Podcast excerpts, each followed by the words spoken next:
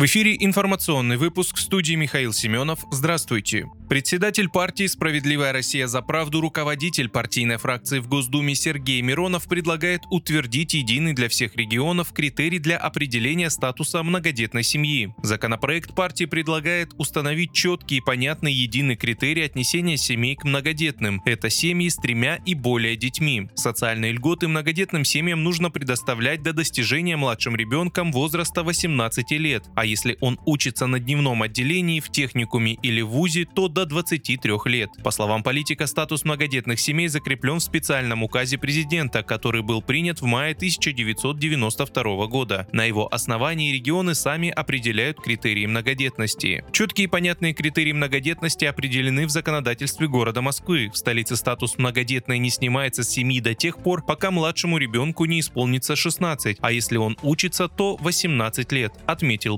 парламентарий. Партия «Справедливая Россия за правду» предлагает установить для многодетных семей единые льготы. Должен быть общий федеральный список. По мнению парламентария, в него должна входить льгота на предоставление скидки 50% на оплату услуг ЖКХ, детям до 6 лет необходимо предоставлять бесплатные рецептурные лекарства, детям до 18 лет право на бесплатный проезд на внутригородском транспорте, а также в автобусах пригородных и внутрирайонных линий, разрешить многодетным семьям бесплатно пользоваться городскими парковками и освободить их от уплаты транспортного налога.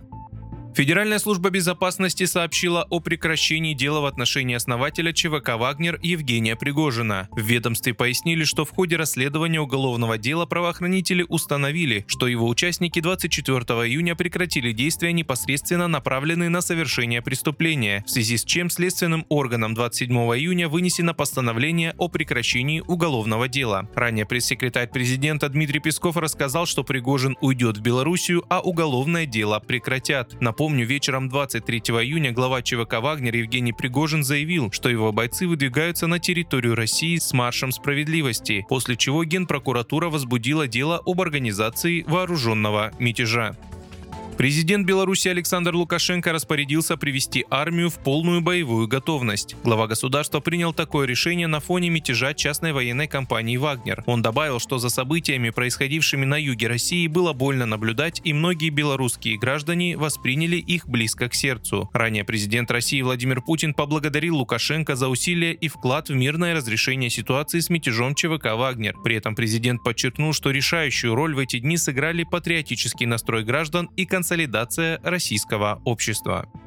Центральный районный суд Кемерово приговорил бывшего главу МЧС Кузбасса Александра Мамонтова к 10 годам и 6 месяцам лишения свободы по делу о пожаре в торговом центре «Зимняя вишня». Мамонтова признали виновным в халатности и растрате с использованием служебного положения в особо крупном размере. Его также обязали выплатить штраф в размере 900 тысяч рублей. Кроме того, суд огласил приговор в отношении экс-подчиненного Мамонтова, бывшего главного госинспектора по пожарному надзору МЧС в городе Кемерово Григория Терентьева. Ему назначили наказание в виде 8 лет и 6 месяцев лишения свободы и штраф 120 тысяч рублей. Оба подсудимых будут отбывать наказание в колонии оба подсудимых будут отбывать наказание в колонии общего режима. Также, согласно решению суда, Мамонтов и Терентьев не смогут занимать должности в госорганах два года.